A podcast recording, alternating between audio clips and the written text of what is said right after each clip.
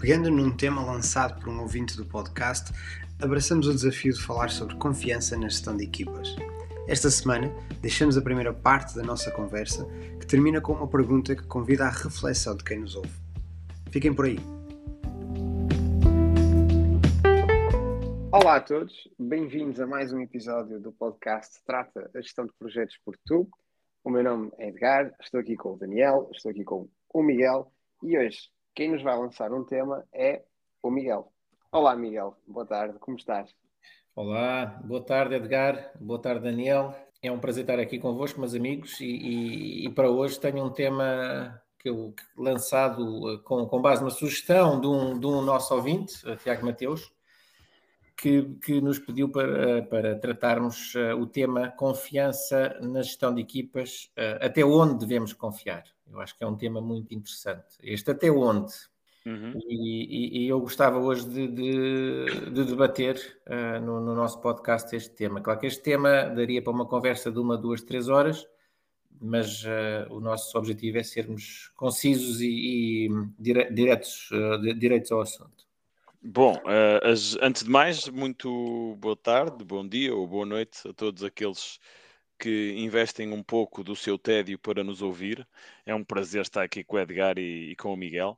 Em relação a esta questão da gestão de equipas, eu acho que é muito engraçado até onde é que devemos confiar, até porque pelas várias equipas por onde já tenho tido a oportunidade, eu até ia dizer o prazer de trabalhar, mesmo aquelas equipas onde eu não me senti tão satisfeito do ponto de vista de objetivos alinhados, sempre que houve algum, alguma forma menos positiva de, de inter-relação entre os vários elementos, eu acabei por perceber, às vezes um pouco mais tarde do que mais cedo, que os motivos que levam a esse desconforto e a esse desalinhamento e a essa falta de confiança muitas vezes têm a ver com os objetivos de, de cada um não estarem alinhados com os objetivos do projeto. Ou seja, até posso ser um pouco romântico na minha abordagem deste tema, mas eu não acredito, ou então digo antes, eu não quero acreditar que possa existir um elemento de uma equipa que tenha como único e puro objetivo uh, denegrir o trabalho e deitar abaixo, como puro prazer. Porque mesmo que assim fosse, uh, e que fosse uma, uma parte de, de, de, algo diabólico, até que ponto é que essa pessoa poderia depois vir a ter sucesso e, e, conseguir crescer naquilo que seria importante para si. Ou seja, muitas vezes daquilo que eu tenho vivido e, e da confiança que tem que haver entre equipas, muitas vezes sim, é preciso parar e pôr os pontos nos is. E quando eu digo pôr os pontos nos is, é não ceder à tentação da nossa inteligência mais para o emocional e de levar mais para o lado pessoal, mas antes racionalizar e tentar fazer passar a mensagem que, ok, eu e o Miguel Cansado estamos na mesma equipa e não nos estamos a entender.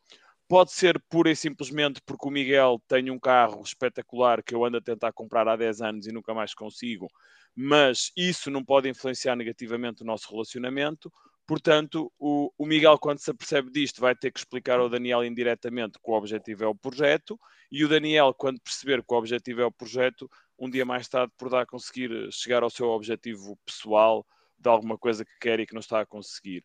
Posso estar a ser um pouco romântico. Não sei, Edgar, se calhar na tua faixa etária, que é um pouco diferente da minha, se tu achas que as pessoas podem muitas vezes esquecer o objetivo da equipa e focar-se excessivamente nos seus objetivos individuais e isso gerar uma desconfiança de equipa. O que é que tu achas, Edgar? Este também é um tema extremamente interessante e foi colocado aqui pelo, pelo, pelo nosso ouvinte de uma forma muito, muito simples, uma, uma, uma pergunta muito simples. Até onde devemos confiar? Isto, isto realmente, esta, esta componente poética da coisa, do, do, do não haver malta que, que estraga só por estragar ou, ou, que, ou que volta abaixo só por, por, por, por deitar abaixo. Eu, eu, pessoalmente também acredito nisto. Há sempre um, um porquê, não é? E, e, já falamos aqui neste, neste podcast várias vezes, também lançado aqui pelo, pelo, pelo Miguel, o, o Start with Why, o Começar pelo Porquê. Há sempre um porquê por detrás de, de, qualquer, de qualquer ação. Há sempre uma essência da, da, da, da pessoa. E, concordo que, em parte, o alinhamento de cada um tem de estar realmente alinhado com os objetivos, com os objetivos do, do projeto.